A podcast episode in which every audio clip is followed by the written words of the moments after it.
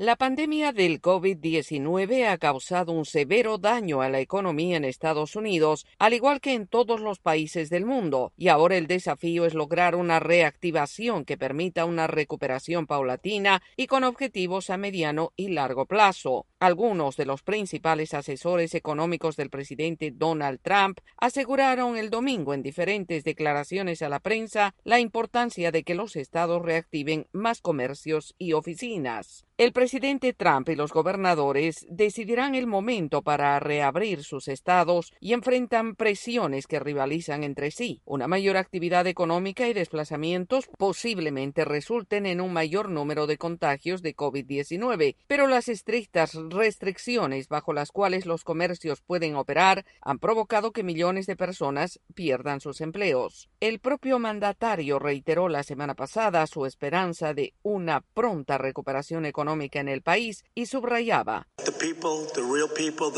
La gente, la gente real, la gente que quiere que este país sea grandioso y grandioso nuevamente. Podemos decir que quieren regresar y vamos a tener brasas, incendios, muchas cosas que deberemos enfrentar, pero lo vamos a hacer. Aprendimos mucho, cosas de las que no teníamos ni idea hace dos meses. Hemos aprendido mucho en los últimos meses y vamos a usar todo para hacer un trabajo como nunca antes se ha visto.